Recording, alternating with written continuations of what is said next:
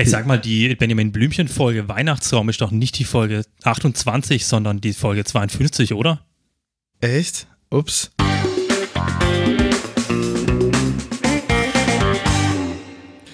Hallo zur vierten Folge von Code Culture.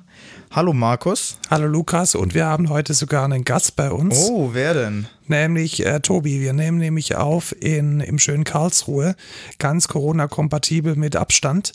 Und Tobias ist heute bei uns, weil er ist Musikinformatiker. Moin. Tobias ähm, ist Dozent, richtig, du bist Dozent an der Johann Wolfgang von Goethe Uni in Frankfurt für Musikinformatik und du bist auch noch an der HFM. Oder habe ich es verwechselt? Bisschen durcheinander gebracht. Ich bin wissenschaftlicher Mitarbeiter an der Johann Wolfgang von Goethe Universität so Frankfurt und äh, Dozent bzw. Lehrbeauftragter an der Hochschule für Musik Karlsruhe. Genau, und du wirst uns dann in unserem Hauptthema ähm, du wirst nicht nur hier dein Handy jetzt erstmal muten, sondern du wirst zum Hauptthema auch noch erzählen, was denn ein Musikinformatiker so macht und äh, was man denn tun muss, um ein Musikinformatiker zu werden. Ja, aber erstmal möchte ich wissen, warum heißt denn Karlsruhe eigentlich Karlsruhe? Weil es geht das Gerücht rum, dass der, dass der, was war der Großherzog von, von Baden namens Karl? Ja, irgendwie so. Dass er ähm, seine Ruhe wollte von Durlach und dann irgendwo sein Jagdschlösschen an den Wald gebaut hat und deswegen ist es Karlsruhe. Vielleicht ist es auch sein Grab, weil er da ruht, ich weiß Und was nicht. ich erst viel später gecheckt habe, weil der seine Ruhe wollte, heißt es Karlsruhe. Versteht oder weil er da begraben ist. Ich glaube, er auf dem Marktplatz begraben oder nicht. Das also, irgendwie. Es, es, gibt die eine Legende, dass Durlach ja wesentlich älter und Durlach war der, der Sitz äh, des Großherzogs von. Tobi, ich glaube, du musst näher ans Mikro. Näher ans Mikro, noch ja, näher. Ja, genau. Äh, Nimm's in den Mund. Oh ja. Der, der, der Karl äh, war irgendwie, wollte seine Ruhe oder so und ist dann in den Wald gegangen, hat sich da hingelegt äh, und dann hat man irgendwie der Überlieferung da das Schloss gebaut und äh, weil irgendwie äh, Sonnenkönig-Style und so weiter äh, in Strahlen von dem aus die Straßen weggehen lassen. Deshalb hat Karlsruhe auch so eine sehr verwirrende Straßenstruktur. Die Fächerstadt, die Fächerstadt. nennt man sie genau, auch. Fächerstadt. Mic drop. Kommen wir nun zu, zu unserem Thema. Wir wollten zum ersten Mal rückblicken auf die Corona-Warn-App. Hat, hat sie jeder von euch installiert? Klar. Natürlich. Also sie ist jetzt tatsächlich rausgekommen. Das heißt, man kann sie die jetzt auf iOS und auf Android installieren. Und das Schöne ist, dass dieser, dass dieser TAN-Teil, also wenn dann die ersten positiven ähm, Diagnosen kommen, eingetragen werden müssen, der wird noch aktiv weiterentwickelt, weil es gibt ja jetzt eine, Karenzzeit von oder eine Inkubationszeit von 14 Tagen. Das heißt, es lohnt sich durchaus noch aktiv da mal reinzuschauen, die Entwicklung zu beobachten. Also wer da noch Bock hat, äh, die Links sind in den Shownotes von dieser Folge und der, nächste, der, der letzten Folge.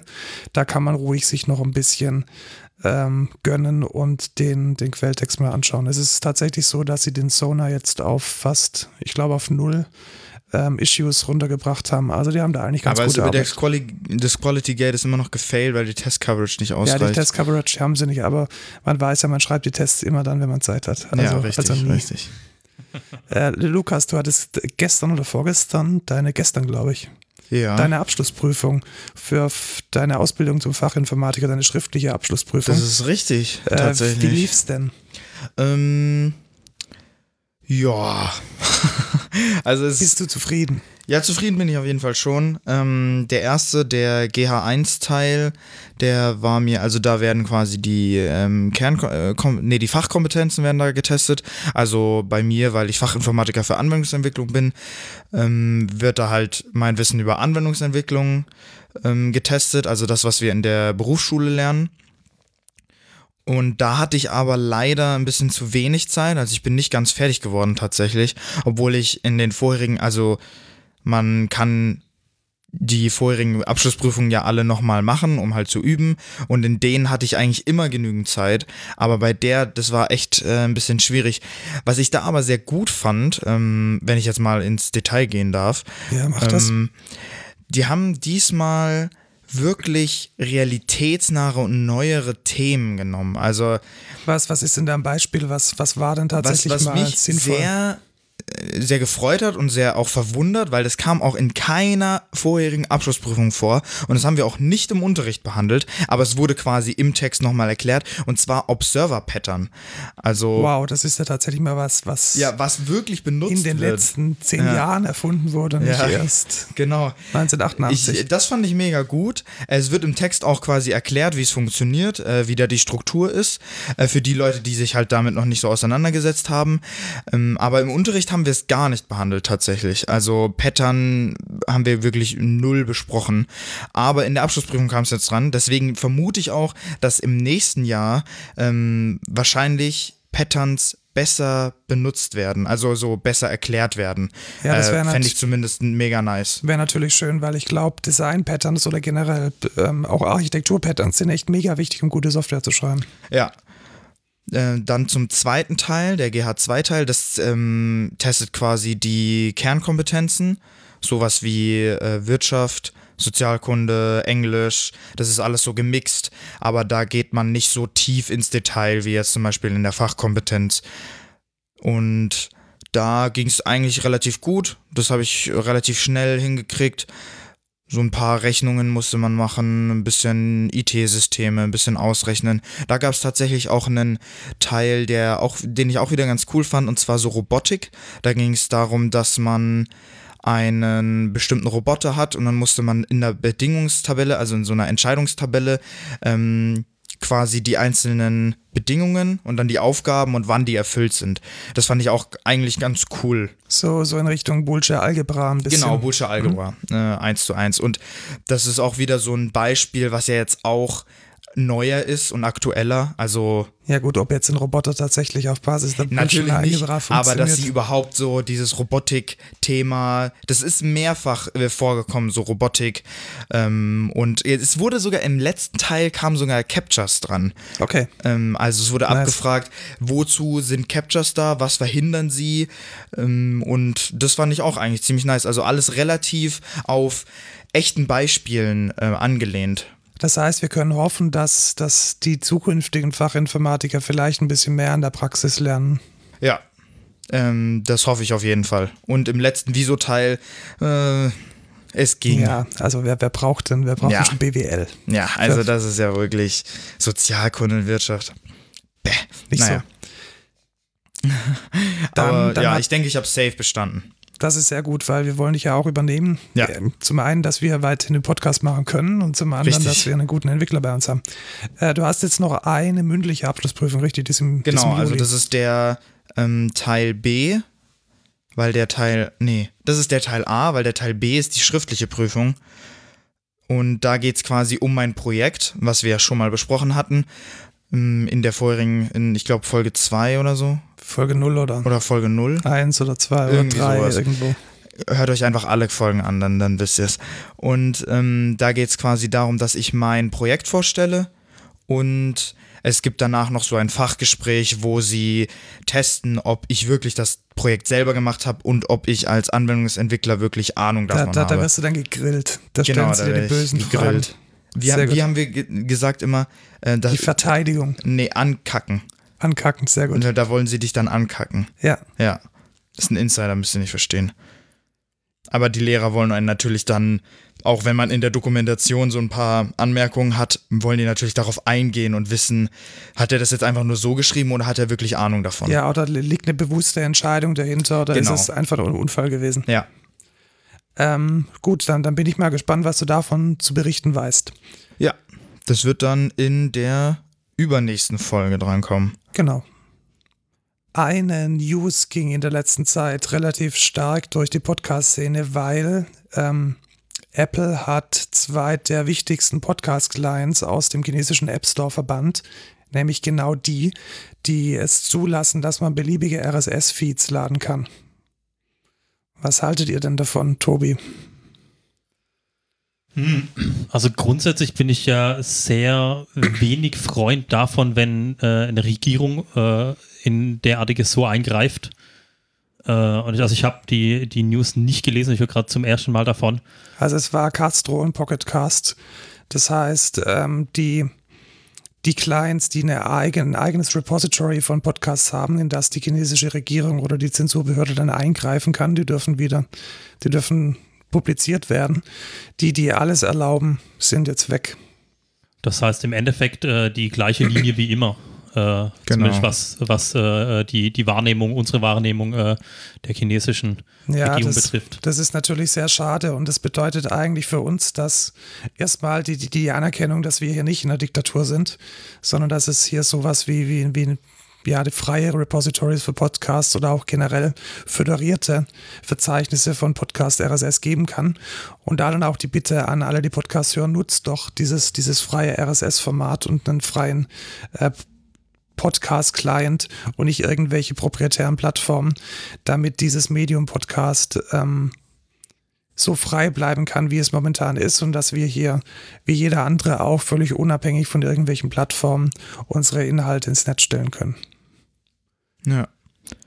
Die nächste politische News, die durch unsere Bubble ging, war, dass GitHub tatsächlich ernsthaft überlegt, das Wort Master aus der Sprache von Git rauszunehmen und vielleicht den Standard Branch Root oder Trunk wieder zu nennen. Main war, glaube ich, noch im Gespräch. Genau, Main auch.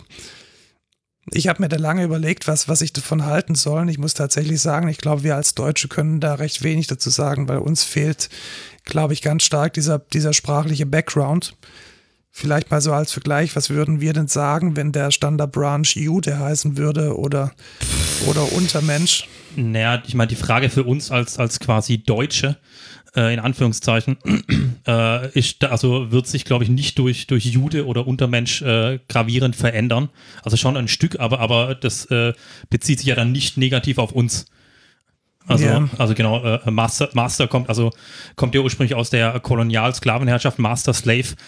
Äh, und dementsprechend natürlich der, der Master, der, der Herr über die Untermenschen quasi, wenn man bei dem Term, der, dieser Terminologie bleiben kann, mag, darf. Äh, genau, und dementsprechend, also ich finde es schon eigentlich äh, äh, soweit gut, beziehungsweise ich traue mir da auch äh, keine, kein, kein Urteil, keine Urteilsfähigkeit zu, weil ich bin ja nicht direkt von, von der negativen Konnotation betroffen. Genau, geht mir genauso. Also ich begrüße die Diskussion, ich finde es gut, dass man sich darüber Gedanken macht, aber ich glaube, äh, wenn man nicht in, in der amerikanischen oder in der englischsprachigen Kultur groß geworden ist, dann kann man über die, über die sprachliche Bedeutung von diesem Wort auch nicht wirklich eine differenzierte Meinung haben. Zumindest nicht mit, mit meinem fremdsprachlichen Hintergrund von Englisch.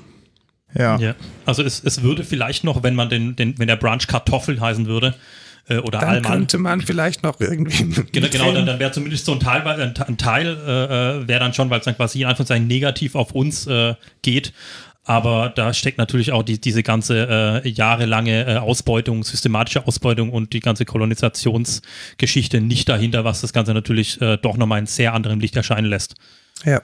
Aber was ich da auch, also meine persönliche Meinung ist dazu, ich finde, dass dieser Master Branch nie also ich weiß nicht, ich weiß natürlich nicht, wie es in den Köpfen von den anderen Leuten abgeht, aber für mich war, hat diese, dieser Master Branch noch nie eine Bedeutung gehabt im Sinne von, ja, Versklavung. Ja, für, für dich als, als ja. Deutscher, der Englisch als Fremdsprache hat und der diesen, der diesen Kontext dich mitnimmt, für mich auch. Also für mich ist ein Master Branch einfach ein, ein Wort. Aber ich finde halt, es ist schwierig, weil sollen wir jetzt das Wort Master einfach aus dem Sprachgebrauch entfernen? Ich finde es schwierig weil. Für uns ist es schwierig, aber da, da denke ich dann auch, dass, also mir, ich traue mir da nicht zu, eine Meinung darüber zu haben. Ja, kann ich schon verstehen. Ich, also mir wäre es egal. Aber Root will ich ihn nicht nennen. Wenn dann Main. Das fände ich, das ja, ich Main gut. würde auch, glaube ich, Sinn ja. machen. Trunk. Ich weiß auch nicht, woher das Wort nee. Trunk aus SVN kommt. Also früher bei SVN, früher, es gibt immer noch Leute, die SVN verwenden. da, da heißt der, der Hauptbranch tatsächlich äh, Trunk. Hm. Wie dem auch sei, ich, ich bin gespannt, wie das Ergebnis ausgeht, was GitHub da entscheidet. Und hm. was auch also, immer das Outcome ist. Es, ist, es sind nur Buchstaben. Man, man muss ja nicht seinen Workflow anpassen, sondern nur die, die Semantik dahinter. Man kann auch tatsächlich den Master Branch äh, zum gegebenen Zeitpunkt schon umbenennen, wie jeden anderen Branch auch, und äh, da tatsächlich schon vorzugreifen. Ja, also ich, ich fände es vielleicht sowieso besser, den, den Master Branch, wenn es der Branch ist, auf dem die Releases landen, Releases zu nennen, oder wenn es der Branch ist, auf dem entwickelt wird, Development zu nennen. Wäre naheliegend. Macht vielleicht sogar noch mehr Sinn. Oder vielleicht, um einfach noch mehr Empowerment zu geben, könnte man den Master Branch einfach in Slave umbenennen, weil dann hat Slave nämlich die Power. Oder ist es politisch? Aber man, man, könnte, man könnte dann natürlich auch wieder das so rum interpretieren, dass der Slave nur das fertige Produkt dann ausliefern würde. Oh aber, ja. aber, aber ich glaube, ich glaub, ich glaub, da gehen wir lieber nicht hin. Ja, oder? nee, lieber nicht. Äh, lass uns das Thema doch mal wieder aufnehmen, wenn GitHub sich entschieden hat. Ich bin Ja. gespannt, was, was dabei rauskommt. Dann die letzte News heute. Ähm, wir hatten es gerade vorhin schon ein bisschen von der Corona-Warn-App. Äh, wir hatten auch einiges an Feedback bekommen, wie denn die Corona-Warn-App so ganz grundsätzlich funktioniert. Und da muss man ganz einfach sagen, das haben schon tausend Leute erklärt. Es gibt da echt einen niceen Comic, der äh, Public Domain ist und der in so einer Handvoll Panels ziemlich gut erklärt, wie denn das mit den Tokens und das mit den publizierten Random IDs denn so funktioniert und welche Daten denn wohin geschickt werden und welche Daten überhaupt nicht erhoben werden. Und das zeigt dieser Comic eigentlich ziemlich gut. Und wer es seiner Mama erklären möchte oder seine Mama erklären muss oder vielleicht noch besser irgendjemandem, der meint, äh, die Corona-Warn-App spioniert uns alles, alle aus, der kann diesen Comic mal hernehmen und damit, denke ich, relativ gut erklären, wie der ganze Quatsch funktioniert. Und wenn man mal vergleicht, was so die Corona-Warn-App an Daten erhebt und was WhatsApp für Daten erhebt und vor allem quer durch die Gegend schickt, da würde ich dann doch lieber Ja. zehnmal eine Corona-Warn-App installieren und mir vielleicht bei WhatsApp Gedanken machen. Wenn Leute auf Instagram die Corona-Warn-App kritisieren, dass sie ja die Daten ausrauben, aber auf Instagram Genau, angemeldet sind, Während sie den sehr. Geotag zu ihrer Wohnung im Bild haben. Ja, also ich oder ist Snapchat irgendwie die da diese World Map da aktiviert haben, wo dann also ja, Ich denke auch, also wer, wer in Erklärungsnöte kommt oder einfach keinen Bock hat, die Corona-Warn-App zu erklären, dieser Comic ist relativ nice und wird in unseren Shownotes verlinkt sein. Ich habe gerade drüber gescrollt. Äh, schön Alice und Bob, wie sie sich anstecken oder auch nicht. Äh, das Einzige, was ich tatsächlich kritisieren würde, wäre die Schrift. Aber äh, das ist, glaube ich, ein ganz anderes Thema. Ist es Comic so? Ja, Ja. Die, beste die, Schriftart. die, die, die Seuche für die Seuche. Die Seuche für die Ja. Erklärung der App für die ja Seuche. man, man muss die Seuche mit der Seuche ausrotten. Ja, genau. Ja. Ähm, dann das Thema der Woche. Äh, Tobi, wegen dir sind wir, sind wir hier in Karlsruhe. Dein, dein voller Name ist äh, Tobias Bachmann. Du hast an der HFM, der Hochschule für Musik, in Karlsruhe Musikinformatik studiert. Und die erste Frage, die man dir wahrscheinlich auf einer, Part ist genau, auf einer Party stellt, Musikinformatik. WTF ist äh, Musikinformatik. Ja, der erste Fehler liegt, glaube ich, schon daran, das wird nicht auf der Party passieren, weil Informatiker ja grundsätzlich Die werden nicht eingeladen zu Partys. Ja, und zum anderen würden sie nicht hingehen. ja. Ja, dann äh, wie, da, wie, das kennt ihr ja zu Genüge. Äh, wie erklärst du es im, im, im, wie heißt dieser Chat, den Gamer verwenden? Discord? Discord, Ja, genau. ja. Wie erklärst du es im Discord? Äh, sehr gute Frage. Also die, die, die Frage, was Musikinformatik tatsächlich äh, an sich ist, äh, lässt sich nicht abschließen beziehungsweise äh, vollständig beantworten. Äh, das heißt, äh, im Endeffekt ist es grob alles, was mit Musik und Informatik Captain Obvious, Captain Obvious lässt grüßen, äh, zusammenhängt. Also, also äh, äh, Musik, Musikwissenschaft, äh, der Computer, wie er mit der Musik äh, interagiert oder, oder nicht äh, und so weiter. Und dann technisch natürlich alles an Geräten, die da mitspielen. Verstehe. Also wenn, wenn man jetzt dein, dein Studium so aufteilen müsste in verschiedene Bereiche, was würdest du sagen, wie viel, wie viel davon ist Musik, wie viel davon ist Coding, wie viel davon ist, ist Kunst oder Kunstgeschichte, Und wie viel davon ist Wirtschaft? wie viel davon ist, ist Musikgeschichte, Musikwissenschaften, wie, wie kann man das vielleicht so ein bisschen segmentieren? Das hängt natürlich sehr stark damit zusammen, äh, wie man den Schwerpunkt wählt. Also man hat, äh, bei mir war es so, ich hatte als Hauptfach Musikinformatik und als Nebenfach Musikwissenschaft. Das kann man äh, auch in anderer Kombination umgekehrt nehmen oder als, als äh, großes Kombifach, kleines Kombifach und zusätzlich dann noch äh, ein anderes Fach an einer der Karlsruher Universitäten, Hochschulen äh, mit äh, als Neben- oder Hauptfach dann studieren. Äh, das heißt, äh, man könnte Musikinformatik äh, als Nebenfach studieren und irgendwie Germanistik als Hauptfach zum Beispiel oder Musikwissenschaft als Nebenfach, Germanistik als Hauptfach oder umgekehrt. das heißt, man hat dann natürlich sehr, sehr viel Kontrolle über den Schwerpunkt. Muss man als, als Musikinformatiker auch ein Instrument spielen oder beherrschen oder ist das eigentlich gar nicht mal so wichtig? Also ich weiß, dass du Gitarre, Klavier und Den Computer. auch noch Blasinstrumente spielst. Ist es notwendig?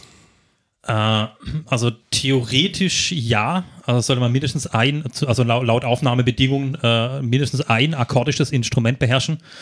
Äh, zumindest was dann die, die Musikwissenschaft betrifft, weil ich meine, in der Musikwissenschaft geht es ja auch darum, äh, Musik zu analysieren, die komplette Musikgeschichte durchzugehen von, von äh, früher Musik, von gregorianischen Chorälen und noch früher bis dann tatsächlich äh, oder über, über, über äh, Barock, Klassik, Romantik bis zur neuen Musik und wenn es dann sehr, sehr spannend wird, äh, und da ist es natürlich sehr von Vorteil, wenn man so, so ein grundsätzliches, äh, harmonisches, äh, musikalisches Verständnis hat, vorher schon, äh, weil das doch, einem, einem doch sehr, sehr viel Arbeit abnimmt.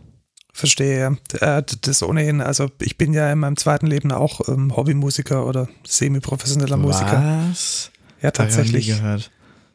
Vielleicht, vielleicht mache ich irgendwann mal Band, äh, Werbung für meine Band, die ganz ab, abscheulichen Black Metal macht. Mach doch jetzt schon. Kid. Und Opus Iral. Ihre. Ja, weiß man nicht. Man hat, glaube ich, noch nie einen lateinischen Menschen reden hören. Ja, stimmt. Ja, aber es wird natürlich auch die Frage, Kirchenlatein, klassisches Latein. Vulgärlatein, so. römisches Latein, ja. ja. ähm, zu, zurück zu dir, Tobi. Ähm, Musikinformatik, wie, wie muss ich mir das vorstellen? Codest du Tag ein, Tag aus? Ähm, schaust du dir alte Musik an, neue Musik? Ist es nur neue Musik? Ist es eine Mischung aus, aus allem. Was, was, was ist so das, was man sich jetzt als, als jemand, der Musikinformatik nicht kennt, jetzt am ehesten vorstellen kann, was so die Tätigkeit eines Musikinformatikers ist? Er codet und hört dabei Musik, ist doch logisch. Ja, das mache ich aber auch. Ja, eben. Machen wir. Hm, also das tatsächlich mal tatsächlich in der Realität passiert, hat man ein, äh, ein ehemaliger Kommilitone erzählt. Äh, sie haben einen Musikinformatiker gesucht, äh, ausgeschrieben und dann hat sie einen beworben, äh, Informatiker, und meinte, ja, ja, äh, ich höre neben dem Programmieren immer schön Musik, ich bin doch auch Musikinformatiker. Ja, aber der ist wahrscheinlich nicht passend für das Stellenprofil. Was, was wäre denn ein Stellenprofil gewesen? Oder mal anders gefragt, du hast ja deinen Abschluss schon ein, ein paar Jährchen hinter dir. Was hast du denn in dieser Zeit jetzt gemacht als, als wissenschaftlicher Mitarbeiter, als Wissenschaftler, als, als Dozent? Was sind so die, die Tätigkeiten und die Themen, wo man jetzt gesagt hat, jo, dafür brauchen wir jetzt den Tobi, dafür brauchen wir jetzt einen Musikwissenschaftler, der was kann? Also meine erste Stelle nach dem Studium, beziehungsweise die hat tatsächlich schon äh, vor Ende des Studiums angefangen. Äh, das war als wissenschaftlicher Mitarbeiter an der äh, Paris Lodron Universität, Uni Universität Salzburg. Äh, Ziemlich renommiert. Durchaus, durchaus. Äh, und dort war ich, äh, habe ich in einem Projekt mitgearbeitet, da ging es um computergestützte Formanalyse von Musik. und also speziell Speziell ging es darum, wir haben einen Korpus von, von vielen äh, äh Melodien, 8, 16, äh, 24 Takte lang, so um den Dreh rum. Äh, und es ging darum zu analysieren, äh, ob äh, diese, diese Melodien eine bestimmte Form haben. Genau, und das wolltet ihr nicht, das wolltet ihr nicht manuell machen, indem ihr euch die Noten anschaut, sondern es war dann quasi formalisiert digital oder wie kann ich mir das vorstellen? Hast du dann gecodet, hast du Datenbanken geschrieben, hast du KIs trainiert? Was, was, war, da, was war da deine Aufgabe? Äh, wir hatten zum Glück, äh, um die, diese, also die Grundlage waren äh, PDFs, äh, also Gescans, die als PDFs ausgeliefert wurden mhm. Äh, von diversen Bibliotheken aus äh, London und Paris und noch diverse andere Orte. Also der, der Korpus bestand aus Stück, von Stücken aus, aus England, Deutschland, Holland, Frankreich Rein und Österreich. halber, welche Epoche oder welche, welche, welche Gattungen sind da, sind da hauptsächlich drin gewesen? Mm, so, so äh, Frühklassik, so in etwa Spätbarock, Frühklassik, so in die Späte Richtung. Barock, Frühklassik, also so Scarlatti. Genau, genau. Also die, die Form, die wir gesucht hatten, äh, so zumindest die Theorie, die These, äh, dass die maßgeblich daran beteiligt wäre, äh, an der Entwicklung der, der klassischen Form. Mhm, verstehe, ja. Äh, genau, und da ging es dann im Endeffekt, war, war so die, dieses musikhistorische Thema war äh, die Verbreitung dieser Form, ob man da äh, anhand von, von dem Korpus oder den, den, den Corpora herausfinden kann, ob äh, ob, ob sie sich verbreitet hat oder wie sie sich verbreitet hat. Und, und wie seid ihr da jetzt informationstechnisch rangegangen? Also was ist da jetzt die Informatik in dieser, in dieser Analyse gewesen?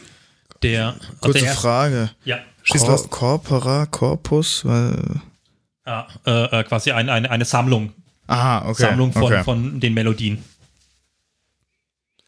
Okay, also Verstehe. genau, Corpus ist einfach eine, eine Sammlung von, von, ja, von Noten, von Ja. Literatur, von ich bin whatever. Musiknoob, deswegen, keine Ahnung. Du, du, du kannst doch so, so, so Hip-Hop und Rap und. Ja, und ja, aber Trap da macht man sowas nicht. Hat man keinen Korpus? Nee. tatsächlich Ja, nicht. das hat man nur man einen dann irgendwie Körper. die LP oder so. Ja. okay. äh, genau, genau, zurück zu, zu Corpora und so weiter. Äh, der, der erste Schritt war, wir hatten studentische Hilfskräfte, die äh, zum Glück, äh, musste das nicht ich tun, die äh, diese PDFs hatten und abgetippt, äh, quasi in, in das Music XML-Format um, äh, um, um äh, kodiert, wenn man so will. Äh, und dieses XML-Format war dann äh, die, das Ausgangsmaterial für, mein, äh, für meine Arbeit. Mm. Genau, und dann habe ich mit, äh, mit äh, Music 21, ein Framework äh, für Python, äh, habe ich die eingelesen, äh, äh, analysiert und dann diverse Ergebnisse ausgegeben. Das heißt, äh, im Endeffekt viel auf, auf, auf Noten oder auf, auf, auf Notenobjektbasis dann versucht über Identitäten, also identische Tonfolgen. Das heißt, ich habe irgendwie am Anfang äh, C, D, E, F, G als Beispiel, ganz einfache äh, Tonfolge und die taucht dann später nochmal auf äh, und darüber dann versucht, äh, die Form oder, oder Formgebung zu, äh, zu, zu äh, analysieren.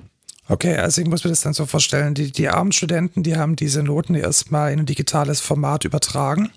Also sie haben aus diesen Bildinformationen in der PDF dann ein Music XML gemacht, hast du gesagt? Music XML, genau. Music XML, gibt es dafür irgendwie einen Editor wahrscheinlich oder muss man das manuell machen? Äh, also Music XML ist ja quasi ein Austauschformat, äh, äh, also wurde es entwickelt als Austauschformat äh, zwischen verschiedener Notationssoftware. Okay. Äh, das heißt, äh, zum Beispiel, man könnte, wenn man mit Sibelius oder Finale, um mal zwei große Platzhirsche der Musiknotationssoftware zu nennen, wenn man damit äh, ein Stück notiert, kann man das natürlich in dem entsprechenden Format speichern. Äh, man kann das natürlich als PDF oder als, als Grafik, äh, JPEG zum Beispiel, exportieren äh, oder dann äh, zu, zu Music XML konvertieren.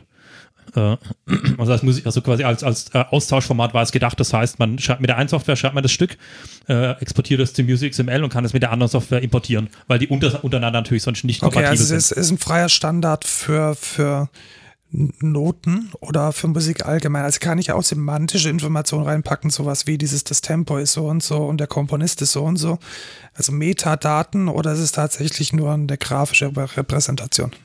Äh, also man kann schon sehr, sehr viel mit, äh, mit reinpacken. Also äh, äh, Artikulation, Artikulation, nee, es heißt nicht Artikulation. Es heißt, es heißt, wie heißt es bei Musik? Dynamik, Artikulation. Doch. Artikul okay. Vielleicht soll ich meine, mein, mein Repertoire an Begrifflichkeiten mal äh, meinem entsprechenden Stand anpassen. Egal. Studium nochmal machen. Genau, genau. äh, genau, also man kann natürlich zusätzliche Informationen, alle, die so grob den Notentext äh, betreffen, mit reinbinden. Es gibt dann, glaube ich, bei, wenn man in die, äh, in die neue Musik geht und äh, teilweise sehr experimentelle Partituren passieren, da gibt es, glaube ich, dann noch große Probleme. Äh, Verstehe, wenn, genau. wenn, wenn einfach die, der, der Standard für das, was der Komponist da repräsentieren möchte, noch nicht definiert ist. Genau, wenn ich zum Beispiel nicht, äh, wie bekannt, meine fünf Notenlinien habe mit einem Schlüssel vorne dran und irgendwie äh, einem Takt und diversen Vorzeichen, sondern irgendwie dann plötzlich Linien kommen, die irgendwie quer übers Blatt gehen oder sowas. Also, Verstehe, ja. Das ist ja auch in, bei normalen Notenbildern gar nicht mal so einfach, das als, als Interpret dann entsprechend zu lesen. Die, du hast dann dieses XML genommen und dann mit einem Python-Framework daran Analysen vorgenommen. Also ich stelle mir das jetzt vor, wie auch ein normaler Data Scientist, der dann eben nicht mit irgendwelchen Nummern und Zahlen und, und Strings und was auch immer agiert, sondern dann mit diesem Use XML. Kann ich mir, oder Music XML. Kann ich mir das so vorstellen? Ja, so, so in etwa. Also genau, Okay. im Endeffekt hat äh, Music 21 war, ist quasi die Schnittstelle zwischen Music XML und Python. Verstehe, das ist so eine Art API, so eine fertige Library, mit der ich dann Objekte bekomme, oder? Genau, dann habe Okay. ich, hab ich so, ein- so ein Stream-Objekt und in diesem Stream-Objekt sind dann diverse Node-Objects und so weiter, auf die kann ich dann natürlich zugreifen. Okay, das heißt, äh, wenn ich jetzt auch als, als Laie mal mit Musikdaten experimentieren möchte, dann wäre dieses Framework meine erste Wahl. Genau, also zum einen natürlich, weil Python recht zugänglich ist. Ja. Also äh, das hat die, die Hürde ist relativ niedrig. Äh, man muss sich nicht um irgendwie Speicherverwaltung und so weiter, wie man das bei anderen Sprachen tun müsste, muss man sich nicht drum kümmern. Äh, und da Python ja auch sehr, sehr lax mit Typen umgeht, Genau, Duck-Typing. genau, äh, ist das natürlich sehr, sehr einsteigerfreundlich. Sehr gut. Klingt spannend. Ähm, die Links zu, zu, zu den Frameworks und vielleicht auch zu, der, zu dem Projekt äh, packen wir in die, in die Show Notes. Du bist dann jetzt auch an der Hochschule für Musik in Karlsruhe als Dozent, richtig? Genau. Was unterrichtest du denn? Also was bringst du den Studenten bei? Äh, zum einen momentan ist es äh, die Grundlagen des Programmierens, also da geht es dann tatsächlich um Python. Äh, das heißt, äh, äh, so, so die, die, die ganz grundlegenden Grundlagen. Äh, Verstehe. Hat, es- und, hat, ja. hat es dann schon einen, einen Schwerpunkt dann auf der mu- musikalischen Verarbeitung, weil es ist ja die, die Musikhochschule oder ist es erstmal nur die Grundlagen und die musikalischen Komponenten, die kommen dann später. Zum Teil. Also äh, vieles lässt sich natürlich, äh, äh, bei, bei vielem ist dann natürlich egal, was ich dann für, für, äh, für Inhalte nehme. Also ob jetzt meine, meine Variable dann äh, oder der Inhalt meiner Variable, wenn es um Strings geht zum Beispiel, ob, ob das äh, Hello World ist oder, oder, oder Hallo Wolfgang Amadeus Mozart. Wobei da der musikalische Bezug natürlich auch sehr fragwürdig ist. Genau, so, so, soweit ist dann sind wir die, die Grundlagen natürlich vieles, äh, äh, da lässt nicht so viel Spielraum, aber was man dann danach mit tut, natürlich dann, da wird es dann interessant. Verstehe, ja. Und ähm, du unterrichtest dann auch nur Musikinformatik oder sind da auch normale Musiker dabei? Also ich habe noch weitere Kurse, die ich unterrichte. Ja. Äh, das heißt, das eine wäre dann äh, die computergestützte oder die Einführung in die computergestützte Musikforschung. Das ist quasi dann die, die Nachfolgeveranstaltung zu den Grundlagen. Da geht es dann tatsächlich um, um äh, Analyse von Musik. Also da kommt dann auch Music 21 zum Einsatz. Da äh, wird algorithmisch mit Notentext umgegangen. Äh, sowohl Notentext als auch natürlich dann äh, äh, Audioaufnahmen, also äh, Sample-basiert.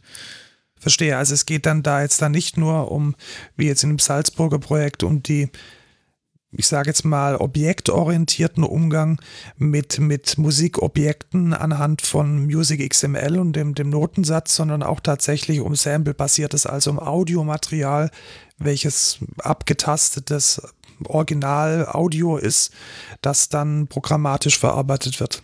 Genau, nicht nur symbolische Musik, sondern äh, nicht nur symbolische Musik, sondern tatsächlich Audio. Audio, verstehe. Und das ist natürlich ein, ein Unterschied, der fast genauso so groß ist wie der Unterschied zwischen Vektorbildbearbeitung und Bitmap-Bildbearbeitung. Also letzten Endes ein ganz anderes Paradigma. Ja, irgendwie schon. Also man hat dann natürlich äh, Signalverarbeitung, ist bei dem Audio natürlich dann sehr wichtig. Äh, und je nachdem, wie man das macht, kann man die beiden natürlich dann äh, unter, unter Verlust von Informationen natürlich dann äh, wieder auf ein gleiches Format bringen. Äh, also im Endeffekt ist ja bloß eine andere Repräsentation von Musik. Das eine Mal habe ich es äh, ausnotiert äh, in, in klassischer Notation. Und das andere Mal habe ich es gespielt äh, in, in, in Klang. Ja, das eine, das eine Mal hast du eine, eine abstrakte Beschreibung und beim, beim anderen, beim Audio, dann die persistierte Interpretation. Genau. Welche Frameworks verwende ich denn da? Also wenn ich jetzt als, als jemand, der programmieren kann, mit Sample-Material umgehen möchte, was, was würdest du da empfehlen? Äh, ich muss an der Stelle gestehen, dass dieser Teil äh, dieser Veranstaltung, den nicht ich mache, äh, dementsprechend würde ich da den Kollegen äh, ranbieten, aber der ist ja gerade nicht da. Sehr gut. Also wahrscheinlich geht es mit Music Genau 21 in die nicht. Falle gegangen. Äh, aber ich würde dann auf die dritte Veranstaltung Ja, genau, was äh, ist denn die direkt dritte- die dritte- übergehen, die dritte bevor hier so Veranstaltung? eine, eine awkward silence entsteht. Wir haben Jingles, die wir einspielen können. Ah, sehr gut. Oder, oder rausschneiden, whatever.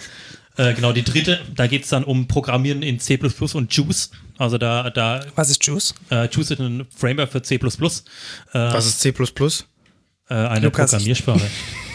Ah, so, so wie Java, nur besser. Oh, ganz, ganz, Ganz dünnes dünnes Eis, Dünnes ganz Eis, dünnes dünnes Eis.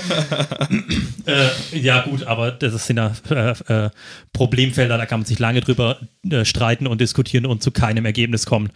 Äh, dementsprechend sind natürlich alle, alle äh, Programmiersprachen sind beautiful. bis auf JavaScript.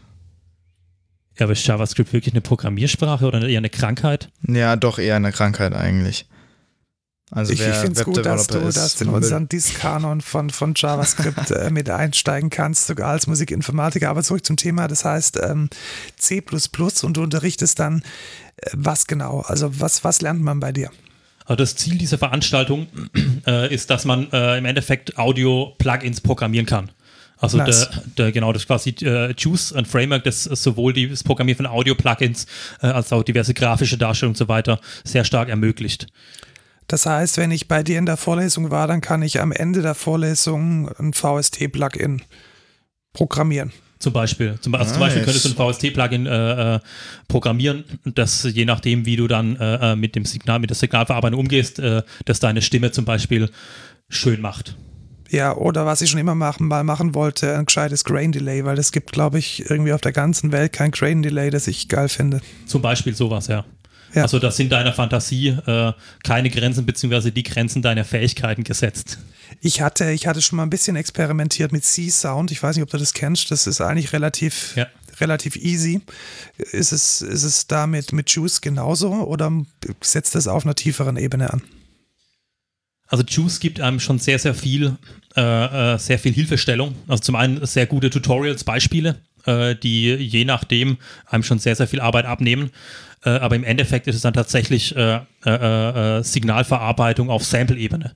Das heißt, ich habe hier meinen Buffer und, und vollgefüllt mit Zahlen, also mit den Samples und, und wende dann darauf die Algorithmen an und dann passieren Dinge. Die Gretchenfrage, muss ich verstehen, wie die Fourier-Transformation geht oder geht es auch ohne? Ich glaube nicht. Also man muss sie, glaube ich, nicht verstehen. Sehr gut äh, sondern nur die Funktion entsprechend mit äh, Daten füttern. Wahrscheinlich kann man das auch direkt eins zu eins aus irgendeinem Tutorial rauskopieren. Äh, oder gibt's, um, eine Stack Overflow Community? äh, habe ich tatsächlich noch nie äh, äh, in, in, Frage. Natürlich, weil, weil du bist natürlich als Dozent äh, in der Lage, ähm, na, natürlich natürlich kenne ich, kenn ich es ja. in- und auswendig und, und bin auf jede Art von äh, äh Rückfrage meiner Studierenden gewappnet. Genau, nee, du also kennst Stack Overflow gar nicht, oder? Nee, also Was ist das? Ja. Ist keine akademische wissenschaftliche Community, die kennt mhm. man, die kennt man nicht. Nee, nee. Also als ich noch Tutor am KIT war, da war mein einziger Unterschied zu den Studenten, dass ich das Material eine halbe Stunde vorher konnte. Ja, so in etwa ist es bei mir auch. Wirst du diesen Podcast deinen Studenten empfehlen? Ich weiß noch nicht. Reden, reden wir da nachher nochmal drüber. Dann ähm, unterrichtest du ja nicht nur, sondern du bist auch an der Johann Wolfgang von Goethe Universität in Frankfurt. Dort äh, wissenschaftlicher Mitarbeiter. Ihr könnt äh, gerne mitcounten, wie oft dieser Name jetzt schon vorkam. Johann Wolfgang von äh, Goethe. Genau. Aber heißt er nicht Johann Wolf, Wolfgang von Goethe her? Von Goethe her. Von Goethe her, ja an, an dieser Uni bist du wissenschaftlicher Mitarbeiter. Das heißt, ähm, du hilfst bei der wissenschaftlichen Erkenntnisgewinnung, beim wissenschaftlichen Erkenntnisgewinn. Äh, welche Erkenntnis hofft ihr denn zu gewinnen bei deiner Tätigkeit in Frankfurt? Äh, ich möchte die Frage gerne umgehen, indem ich äh, erstmal das, äh, mein, meine Arbeit oder das Projekt beschreibe. Ja. Äh, genau, es, es, nennt sich äh, Opera Oh, jetzt fällt mir der ganze Titel nicht ein. Moment, da muss ich doch kurz. Opera steht für, für Oper. Oper also, genau. es hat was mit Oper zu tun. Genau, es geht um Opernedition, nennt sich Opera Spektrum des europäischen Musiktheaters in Einzeleditionen. Okay, das ist ein, wie ich finde, sehr griffiger Name, den man sich ja. auch gut merken kann. Das sehr, bleibt im Kopf hängen, auf jeden Fall. Genau, genau, offensichtlich. Sehr kurz, prägnant und äh, erklärt eigentlich schon alles, worum es geht. Um was geht's denn?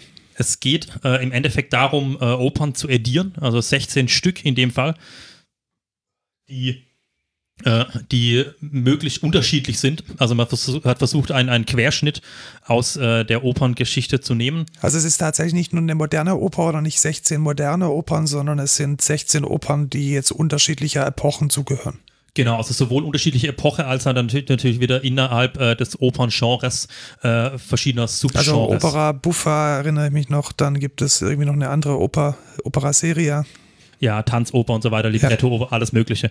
Äh, genau, und, und im Endeffekt geht es darum, äh, die, die, äh, die, eine Edition zu machen. Also das heißt, es passiert sowohl in Anführungszeichen. Also Edition heißt eine Herausgabe, das heißt, es ist dann ah. eine, ich Gut, Lukas, dass du gefragt hast. Ja, ich dachte, ich dachte, er erklärt es noch oder so. Genau, also Edition ist dann letzten Endes ein eine Veröffentlichung einer Oper. Klassischerweise wäre das wahrscheinlich früher auf Papier passiert. Das heißt, man hätte diese Oper gedruckt und hätte dann so riesige A2, A1 Partituren und Stimmauszüge herausgegeben und gedruckt. Das ist dann wahrscheinlich jetzt bei dir, wenn du Musikinformatiker bist, ein bisschen anders. Ja und nein. Also äh, äh, genau, e-, Edition im Sinne von die wissenschaftliche Edition, das heißt, äh, man macht eine Quellenanalyse, man, man sucht überhaupt erstmal Quellen, was gibt es für Quellen zu, diesem, zu dieser Oper, äh, versucht die zu analysieren äh, und zu bewerten, sprich, welches sind relevante Quellen, welche sind irrelevante Quellen oder weniger relevante Quellen und versucht dann daraus quasi ein, eine in Anführungszeichen gültige Version der Oper zu erstellen. Äh, das heißt, ein Notentext, der möglichst alles berücksichtigt, was die Quellen äh, vorgeben. Es kann also durchaus sein, dass die Quellen sich stark unterscheiden oder weniger stark. Äh, und genau im Endeffekt ist es dann die Frage, was ist denn die, die in Anführungszeichen endgültige Version dieser Oper?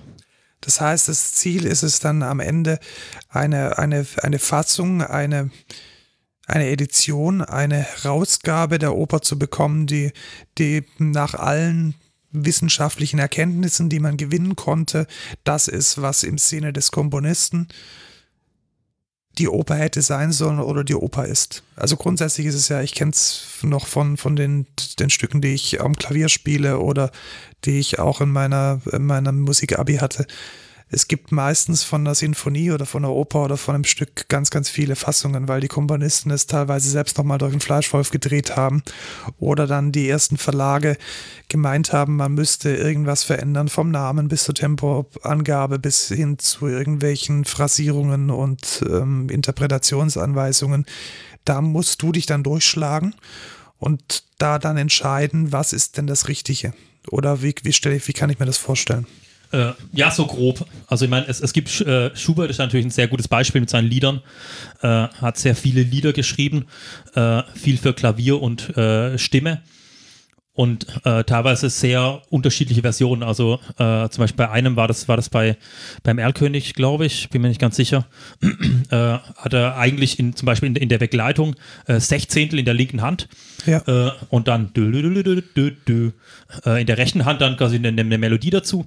Äh, und dann, so war eigentlich die ursprüngliche Version, wie er sie geschrieben hat und sie auch aufgeführt wurde, aber ein Freund von ihm hat dann wohl äh, äh, war wohl kein so ein begnadeter Pianist und der wollte es trotzdem spielen und hat dann natürlich äh, äh, hat Schubert es nochmal für ihn umgeschrieben und hat dann aus diesen Sechzehnteln in der linken Hand äh, über ganze Akkorde, glaube ich, äh, äh, Triolen gemacht, äh, damit es ein bisschen einfacher zu spielen ist. Was natürlich die Sache in dem Fall jetzt äh, nochmal unglaublich viel schwieriger macht, weil äh, unterm Strich ja beides äh, die autorisierte Version vom Komponisten ist. Verstehe. Und wäre es jetzt vielleicht möglich, mit digitalen Mitteln beides dem dem Käufer oder dem Betrachter zu zeigen oder zu, zu geben oder müsst ihr euch dann tatsächlich für eine Fassung entscheiden? Also wenn ich jetzt so eine, so eine digitalisierte Edition vor mir habe, habe ich dann die Möglichkeit, diesen diesen, diese, diese verschiedenen Optionen tatsächlich selbst zu studieren und anzuschauen oder werden mir die dann wieder verborgen? Weil das stört mich tatsächlich als, als jemand, der jetzt von Peters oder von Bärenreiter so eine Edition bekommt, äh, meistens sehr, dass ich nicht in der Lage bin, selbst zu entscheiden, was denn jetzt das ist, was ich spielen möchte oder das ist, was ich für, für richtig in Anführungszeichen erachten will. Äh, ja, also das ist tatsächlich im Digitalen eine der, der großen Möglichkeiten, Chancen, dass man jegliche editorische Entscheidung nachvollziehen kann äh, und dementsprechend äh, äh seine eigene, eine eigene Bewertung durchführen kann und entsprechend dann natürlich äh, dem, dem, was, was, äh, was wie es ediert wurde, widersprechen kann oder auch nicht.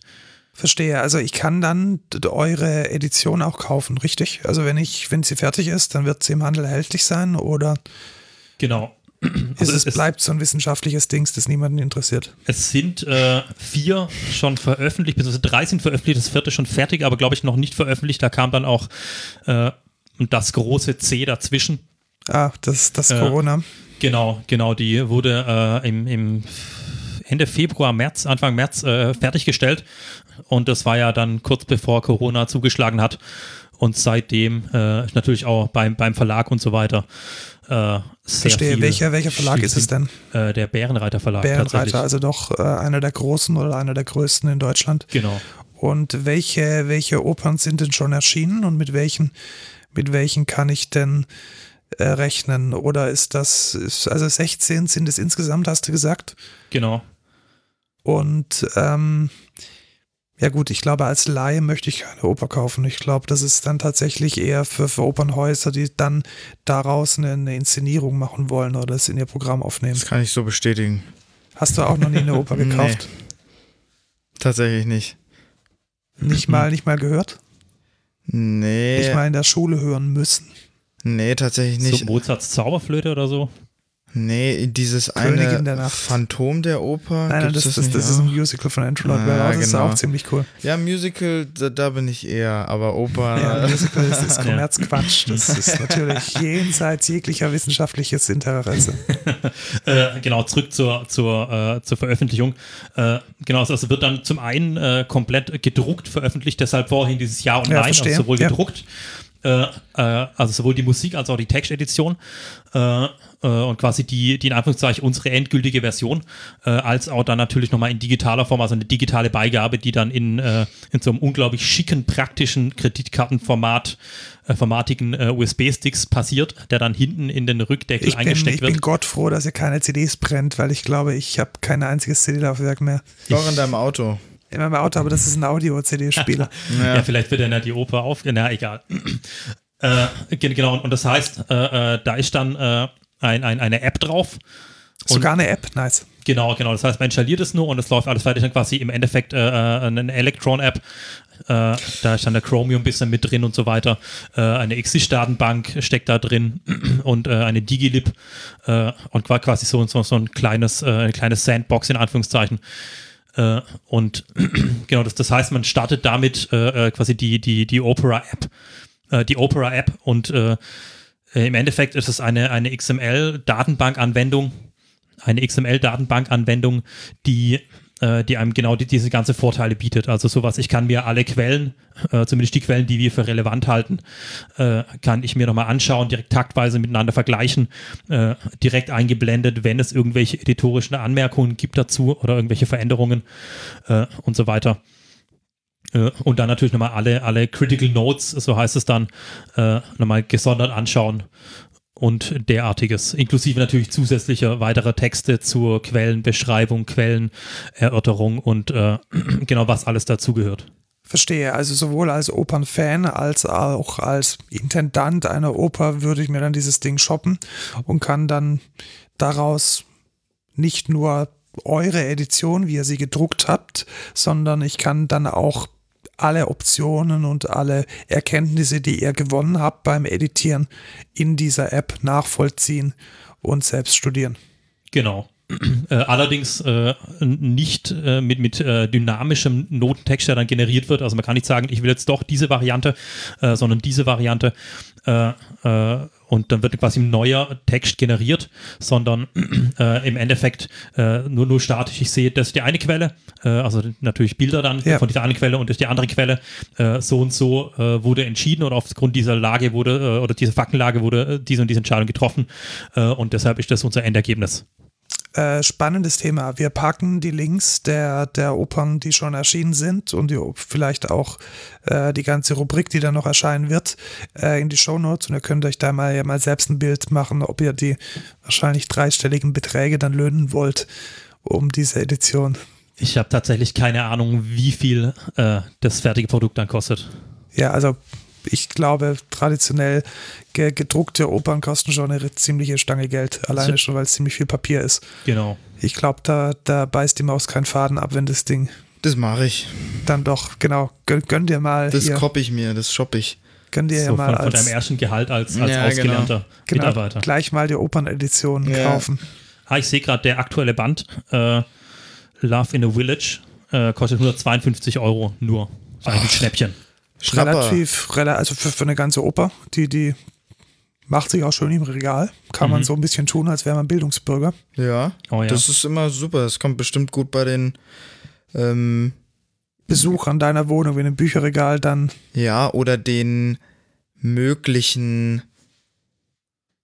Ach, ich, ich fange einfach gar Ich wollte quasi sagen, so interessante, also das Menschen, die man vielleicht bezirzen möchte. So, das ist das. Ja, weil, weil man sich so als, als Bildungsmensch äh, inszenieren kann. Genau. So, so ein bisschen der Wingman aus dem Regal. Der genau, Wingman genau, aus dem Regal. Genau. Genau, so sollte man es auch, glaube ich, promoten. Der Wingman aus dem Regal. dann würden es nicht nur komische Nerds kaufen. Ja, und richtig. Einfach nicht mehr Opa dazu schreiben, sondern der Wingman aus dem Regal. Du willst gebildet wirken? Mit. Instagram-Werbung, so, so Ja, wie diese genau. Werbung von den Menschen, die Porsche fahren und sagen jetzt in, in drei Minuten. Porsche Opa S, nee. Ja. Nee. Opa Bildung, nee, ich weiß auch nicht. Ja, da überlegen wir uns was und dann Ja, schauen wir was, ob, ob sich das vermarkten lässt. Würdest du denn, Tobi, abschließend vielleicht zur Musikinformatik das Studium weiterempfehlen? Also würdest du sagen, hey, ihr Menschen da draußen, die ihr euch nicht entscheiden könnt, ob ihr äh, brotloser Musiker werden wollt oder gut bezahlter Informatiker, werde doch beides. Also brotloser Musikinformatiker. äh, also grund, grundlegend ja. Also ich, ich würde es, glaube ich, auch jedes Mal, äh, jederzeit sofort wieder studieren, wenn ich nochmal ähm, jung wäre. Äh, bist die, du doch. die, die Frage, danke, die, die Frage ist natürlich, ähm, ob, ob, es, ob es für jemand anderes natürlich auch passt. Also, also grundsätzlich sollte schon äh, ein, ein starkes Interesse an Musik, auch an, an klassischer Musik oder an Musik allgemein da sein. Äh, und dann natürlich auch die, das Interesse an der Informatik, also sowohl äh, äh, sich mit, mit der trockenen Informatik auseinanderzusetzen, als dann natürlich auch irgendwie ganz fancy Dinge zu programmieren und so weiter. Äh, aber auch natürlich die- das wissenschaftliche Arbeiten. Das darf natürlich auch nicht zu kurz kommen.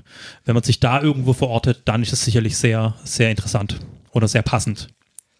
Eins kann man natürlich immer abschließend sagen, es ist auf jeden Fall besser als die Wirtschaftsinformatik. Ähm, Da, da sind wir uns, glaube ich, Ja, wir, wir drei hier, da hier sind komplett auch einig. jeder andere ist sich da einig, außer natürlich Und besser als, als die Ausbildung zum Systemintegrations Ja, auf jeden Fall. Das, das, also es ist, es ist quasi ganz unten ist Systemintegration, Fachinformatiker, dann kommt Wirtschaftsinformatik, dann kommt äh, Fachinformatiker für Ich, Anwendungsentwicklung. ich glaube, wir haben gerade äh, 50 Prozent unserer Hörerschaft beleidigt. wenn, wenn ich das studieren möchte, dann Alle beide. wenn ich, wenn ich das studieren möchte, dann, dann ziehe ich am besten nach Karlsruhe und ähm, schreibe mich dann ein in der Hochschule für Musik in Karlsruhe. Das ist übrigens die, die, die schönste Uni, die Karlsruhe zu bieten hat. Generell, das KIT ist eigentlich echt hässlich und die, HF, äh, die HFM ist im Schloss Gottesaue. Schloss Gottesauer, so ein sehr, sehr schönes Schloss. So ein Schlösschen. Ja, so, so ein, ähm, ein Sch- Lustschloss damals von, von, nicht von Karl direkt, aber von später wurde dann äh, im Krieg natürlich zerstört und dann in den 70er Jahren wieder aufgebaut und entsprechend für die Zwecke der Musikhochschule äh, äh, angepasst.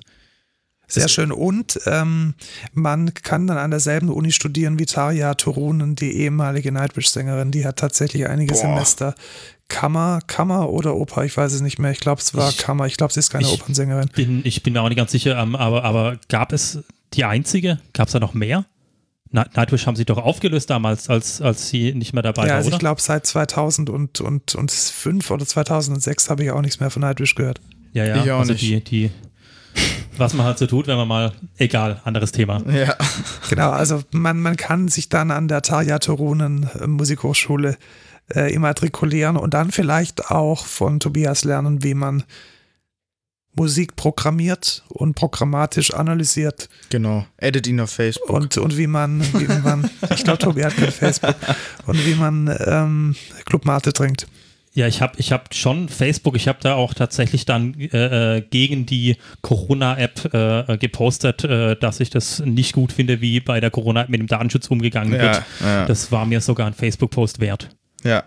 Das ist schön. Haben, Sonst, hat auch deine Mutter wahrscheinlich geliked und deine ganze Familie. Genau, genau. Ja, Äh, genau, vielleicht noch ergänzend dazu zu sagen, dass natürlich äh, Karlsruhe nicht der einzige Ort, an dem Musikinformatik studieren kann, sondern äh, an der Robert Schumann Hochschule in Düsseldorf geht es noch und äh, in Mainz an der äh, Johannes Gutenberg Universität in Mainz. Da kann man auch noch Musikinformatik studieren. Äh, allerdings habe ich keine Ahnung, wie es da genau aussieht. und man kann da nicht von dir das Coden lernen, sondern man hat dann jemand anderen, der Ja, das vielleicht eben. gar nicht mal Voll so gut doof. macht wie du. Wer weiß, äh, genau, das heißt, jemand anderes wird einem das Coden beibringen und das ist natürlich die Frage, ob das gut oder schlecht ist. That said, ich glaube, äh, wir haben jetzt verstanden, was Musikinformatik macht. Das ist gut, Ja, weil ich Lukas. nicht. Und für, vielleicht kannst du dann einfach diesen Podcast empfehlen, wenn du in Zukunft mal tatsächlich auf eine Party eingeladen wirst und irgendjemand wissen möchte, was denn Musikinformatik ist. Es kommt bestimmt mega cool so. Ja, was machst du so? Ah, hör den Podcast bitte. Ich Ja, möchte genau. darüber Genau. nicht Hier, reden. hier, ist, hier ist der QR-Code für die URL. Was quasi der, der noch bessere Wingman als der Opera-Band. Ja, genau. Sehr gut. Oder du kannst schon auch gleich den, den Operaband noch mit dazu geben, so als, als, Ja, als genau. Beispiel. Von links den Podcast aufs Gesicht und von rechts den Operaband äh, aufs Gesicht und da, zack. Ja. Äh, Oder, oder halt vielleicht die, die Variante, wenn man tatsächlich nie auf Partys eingeladen wird, selber Partys schmeißen. Ja, genau. Da kann es aber halt dummerweise passieren, dass man auf einer Menge Bier hocken, äh, sitzen bleibt, aber da sehe ich jetzt auch kein Problem. Ja, oder du, du machst es tatsächlich so, wie du es, wie du und ich es schon erfolgreich gemacht haben. Man spielt einfach in einer Band und dann wird man immer auf Konzerte gebucht und da ist dann eigentlich Party genug. Ja, das stimmt, das reicht ja eigentlich auch schon. Genau, also wir kennen uns übrigens, weil wir gemeinsam in einer Band spielen, die ganz abscheulichen Metal macht. Ja, man sagte Musik. Viel Krach halt.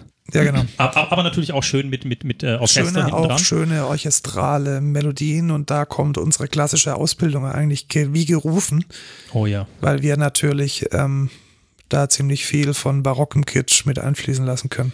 Genau, also ich, ich glaube, hätten wir diese, äh, diese, diese äh, klassische Ausbildung nicht, äh, dann wären in den ganzen Orchester- und Chorsätzen so unglaublich viele äh, äh, Parallelen wär und Quint- Stimmkreuzungen und so ein Quatsch dabei. Quint-Parallelen werden drin, werden die Terz gedoppelt, das würde Oh ja. gar nicht gehen. Ich glaube, Ja. da würden alle, alle Metal-Fans, alle Metal-Fans würden, würden sofort mit Tomaten nach uns werfen, wenn da die Quint-Parallelen und die Terzdoppelungen drin wären. Das geht Oh ja ja. gar nicht.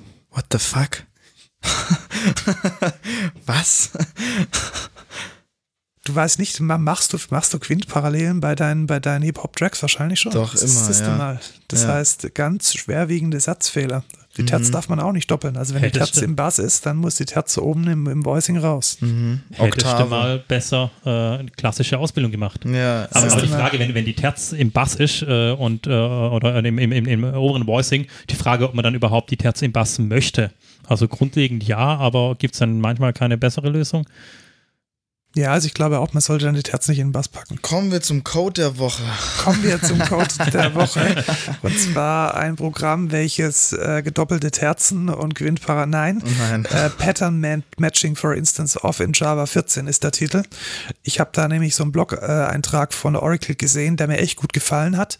Java 14 wird ja gerade gebastelt, beziehungsweise geht gerade, ja, ich glaube, es ist sogar schon fertig und nutzbar. Und Nice. eine Sache wurde da schön gelöst und zwar kann ich jetzt tatsächlich eine Variable deklarieren, genau dann, wenn sie Instanz einer Klasse ist. Lukas, hast du es verstanden? Nicht ganz. Ich habe mir den Artikel noch nicht durchgelesen. Ähm, du kannst sie deklarieren, wenn sie Instanz einer Genau, also Klasse normalerweise ist. würde ich ja immer sagen, if äh, my object instance, Instance of of, string. ja, genau. Und dann würde ich sagen, dann ist string string oder string my string gleich und dann der cast string object. Ja. Das kann ich jetzt verkürzen, indem ich schreibe if object instance of string my string. Und dann habe ich gleich in my string das gecastete Objekt. Ah. Und bin dann sozusagen noch type-safer unterwegs. Ah, okay, ja, ich weil ich den ich impliziten Cast nicht mehr machen muss. Und das ist jetzt mehr als nur Syntactic Sugar. Okay. Weil der, der Cast, den ich dann mache, da weiß der Compiler, dass er ganz sicher funktioniert. Ah, okay. Das heißt, ich habe dann garantiert keinen Error, dass ich irgendwie einen Cast mache, den es nicht geben kann. Mhm. Weil bei dem Instance of schon sichergestellt ist, dass ähm, das Objekt tatsächlich gecastet werden kann. Ja, das nice. heißt, ähm, man hat da äh, nicht nur äh, echt coolen Syntactic Sugar, um, die, um das tägliche Doing und den täglichen Code äh, schneller und ein bisschen besser lesbar zu machen, sondern man gewinnt auch echt gute Type Safety beim Casten. Also ich glaube tatsächlich, dass man damit ja 50% der Glasscast Exceptions nicht mehr hat, Ja. weil man mit diesem Pattern immer sicher sein kann, dass der Cast auch tatsächlich funktioniert. Hört sich doch nice an. Ja, und da freue ich mich schon drauf. Ja, ich, ich habe noch eine kleine Ergänzung und zwar, wir haben ja vorher über Python geredet Ja, genau. ähm, und äh, Duck-Typing und da habe ich einen Blogpost gelesen, also so ein kleiner, kleiner Code der Woche am Rande. Ähm, Python 3.9. Ähm, wir gehen ja in Python mehr in Richtung Typing, was ich eigentlich ganz cool finde. Und man kann jetzt richtig nice einfach in Methoden, äh, in, ja, Methoden, ich, ich bin mir nicht sicher, was der richtige Term in Python ist. Wahrscheinlich Methoden oder Ja, wahrscheinlich Methoden. Ähm, einfach an Übergabeparameter, Doppelpunkt, Integer oder Doppelpunkt, String ranpacken und es funktioniert einfach. Es ist, Und dann checkt er zu Compiler. Äh, Compiler gibt es ja eigentlich nicht. Wahrscheinlich Nee, kann der, glaub- Lin der Linter dann checken, dass. ja, ja. Aber der, du hast dann auch IntelliSense ähm, und äh, kann, weißt dann, was du da wirklich an der Hand hast. Ähm, Ja, das nice, finde ich eigentlich ziemlich nice. Bringt, bringt einige Vorteile, wenn man dann nicht mehr so ganz schwammig und Ja, genau. unterwegs ist. Also finde ich deutlich, also finde ich einen guten Weg auf jeden Fall, weil ich sträub mich immer ein bisschen mit Python, weil es ist halt nicht typesafe und ich möchte gerne typesafe arbeiten und das stört mich immer, aber ja, meine Lösung dafür ist, ich nutze einfach kein Python. ja, richtig, aber es ist halt mega verbreitet, voll viele Frameworks aber ähm, gibt's dafür, deswegen möchte ich auch mehr mich in Python auch weiterbilden, weil es ist, äh, es gibt sehr, sehr viele Use Cases. Ja, gerade Data Science und so Geschichten, das Neural, läuft schon. Neural Networks, Ja. äh, das ist, das ist Python only ähm, meistens. SK-Learn und wie sie alle heißen, die gibt's, Ja. die funktionieren ernsthaft nur OpenCV. mit. Ja, genau, Ja. funktionieren nur mit Python. Ja. Gut, dann Genau, dann kommen wir zum No-Code der Woche. Und zwar waren wir heute tatsächlich trotz Corona im ZKM, ZKM. dem äh, Zentrum für Kunst und Medien in Karlsruhe. Das ist eines der renommiertesten Museen, Ausstellungen für, für Medienkunst. Wie hat's dir denn gefallen, Lukas? Also, ich muss sagen, ich bin wenig in Museen. Ich war, glaube ich, in München, irgendwie in. Im Deutschen Museum Nee, wahrscheinlich. ich glaube nicht im Deutschen Museum, in irgendeinem Jagdmuseum oder so. Ich oh glaube. Gott. Ja, ich- das ich- war bestimmt ganz schlimm. Äh, Nee, das war, das war echt nicht so nice. Vor allem so, es steht halt alles rum und ich kann es mir halt angucken, es ist halt mega langweilig. Aber da muss ich sagen, also das ist eine wirklich, wirklich nice Ausstellung. Wie, wie hieß sie nochmal? Writing the History of the Future oder so? Genau, Ja. das ist die, das ist die, die Sonderausstellung und wir haben dann unten noch im, im Erdgeschoss die Dauerausstellung gesehen. Ja, und das ist echt ziemlich, also ziemlich, ziemlich cool. Es gibt mega viel so interaktiven Stuff. Sehr viel konnten wir leider nicht ausprobieren, weil Corona und äh, antatschen und so, dann müssten die das de desinfizieren. Deswegen war sehr viel gesperrt. Aber von dem, was wir gesehen haben, war es schon sehr, sehr interessant. Genau, also ging mir genauso. Ich muss echt sagen, es ist eines, oder es ist mein Lieblingsmuseum. Ich habe ja in Karlsruhe studiert und war dann so alle halbe Jahre tatsächlich mal drin, auch bei den Sonderausstellungen. Und äh, es ist immer wieder aufs Neue spannend, wie, wie Kunst, die jetzt nicht in einem klassischen Medium wie Gemälde oder Skulptur sich manifestiert, wie die funktionieren kann und wie die auch interagieren kann mit dem Betrachter und Ja. welche Möglichkeiten es da gibt. Und ich finde es eigentlich ehrlich gesagt ein bisschen schade, dass, dass diese Form der Kunst so in normalen Museen, also wenn ich jetzt in die Pinakothek der Moderne gehe in München, einfach nicht stattfindet. Ja. Und da ist es ZKM tatsächlich ähm, eine große Ausnahme.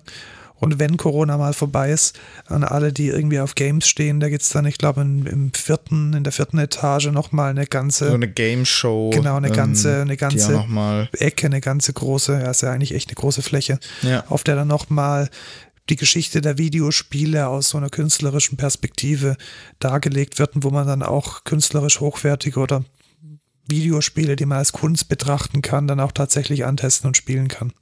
Was ich aber auch gar nicht verstehe bei so normalen Museen, in Anführungszeichen. Es geht ja darum, kreativ zu sein und innovativ zu sein und dass man dann nicht diesen Sprung schafft, mal aus der, aus dieser Box rauszudenken, verstehe ich einfach nicht. Ich meine, glaub, genau ich- darum geht es doch bei Kunst, oder ja, aber nicht? ich glaube, das, das liegt auch an den Künstlern. Also es gibt halt, glaube ich, wirklich nicht viele Künstler, die sich mit, mit, dieser, die, mit diesen neuen Medien befassen. Ich glaube, geh mal, geh mal auf, auf in den kommerziellen Kunsthandel, also ich kenne einige Kunsthändler, die, die handeln halt mit, mit Bildern, die handeln mit Skulpturen. Die, die Medienkunst an sich, ich glaube, das, das hat noch nicht stattgefunden. das finde ich einfach sehr, sehr schade, tatsächlich. Finde ich also, auch, aber ich, ich glaube, es gibt, es gibt erstmal keinen Markt dafür und demnach gibt es dann auch keine Künstler, die sich diesen, dieser neuen Form der Kunst dann so verschreiben, dass sie dann einen Output haben, der in irgendeiner Weise relevant Ja, aber ich könnte. glaube, es liegt halt auch daran, so neue Generationen äh, kann niemand was mit Kunst anfangen. Aber ich glaube auch einfach, weil es einfach ein altes Medium ist. Es ist einfach ein altes Medium und keiner hat wirklich, also es gibt natürlich, aber es gibt natürlich Leute, die gucken sich solche Kunst auch an. Aber wer von der heutigen Jugend geht in irgendein Museum und guckt sich Bilder an?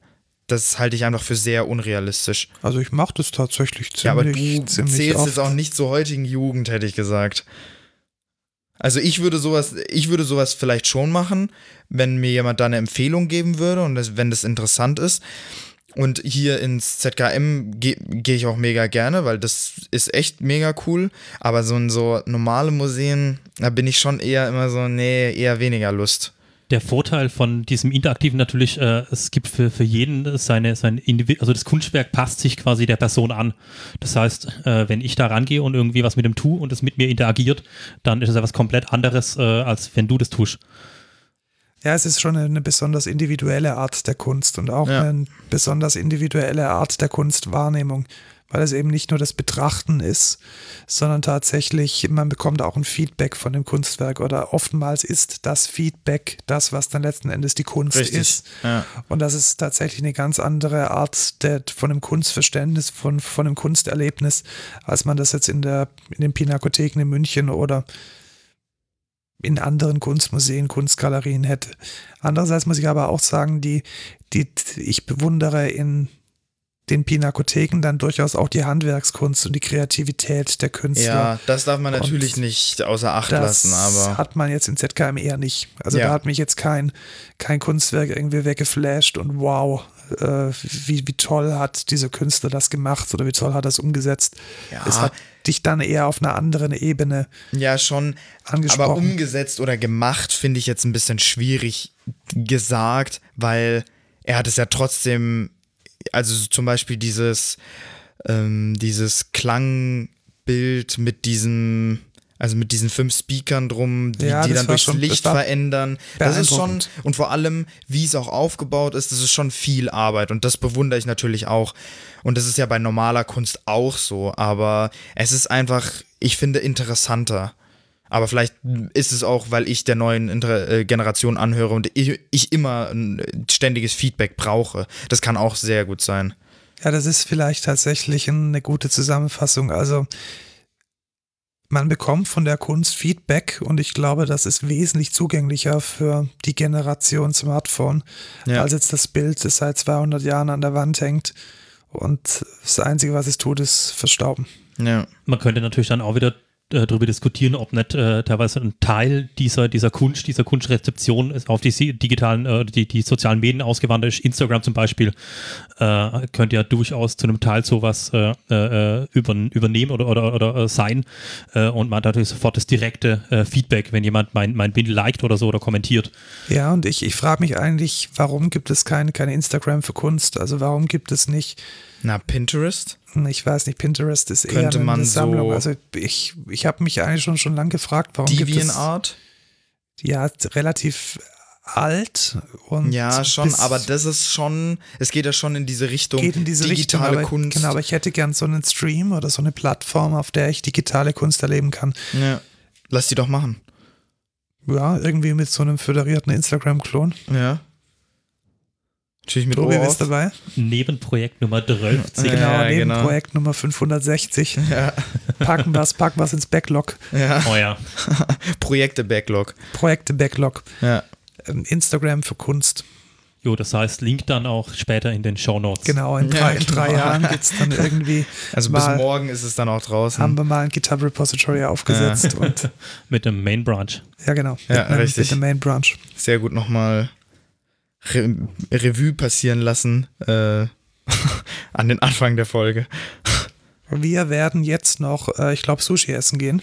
Ja, Wir hoffentlich haben- sehr leckeres Sushi. Genau, ähm, mit so einer, in so einem iPad-Sushi-Restaurant, wo man all you can eat seine Sushis äh, zeitgetaktet auf einem iPad bestellt. Bin mal gespannt, wie sie das in Zeiten von Corona managen. Mhm. Freue ich mich drauf. Ich freue mich auch drauf und wir hören uns dann nächste Woche wieder. Ja. Tschüss Tobias. Tschüss, Tschüss. Lukas. Ciao Tschüss, Markus. Tschüss, ciao. Tobias. Ciao.